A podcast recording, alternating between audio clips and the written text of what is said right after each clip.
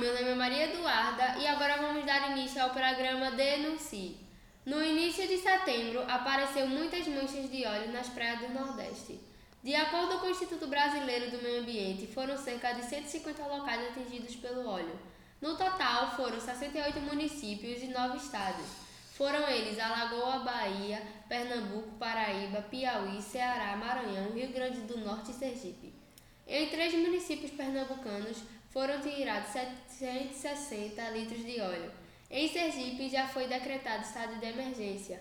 No entanto, foram encontradas mortas nove tartarugas e uma ave, em praias diferentes.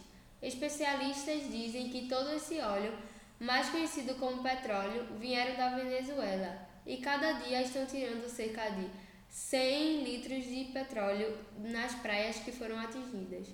Até agora não se sabe o despejo irregular do material no mar. Mande sua denúncia pra gente, queremos falar aqui também. Siga o nosso Instagram, Rádio Nova Odete.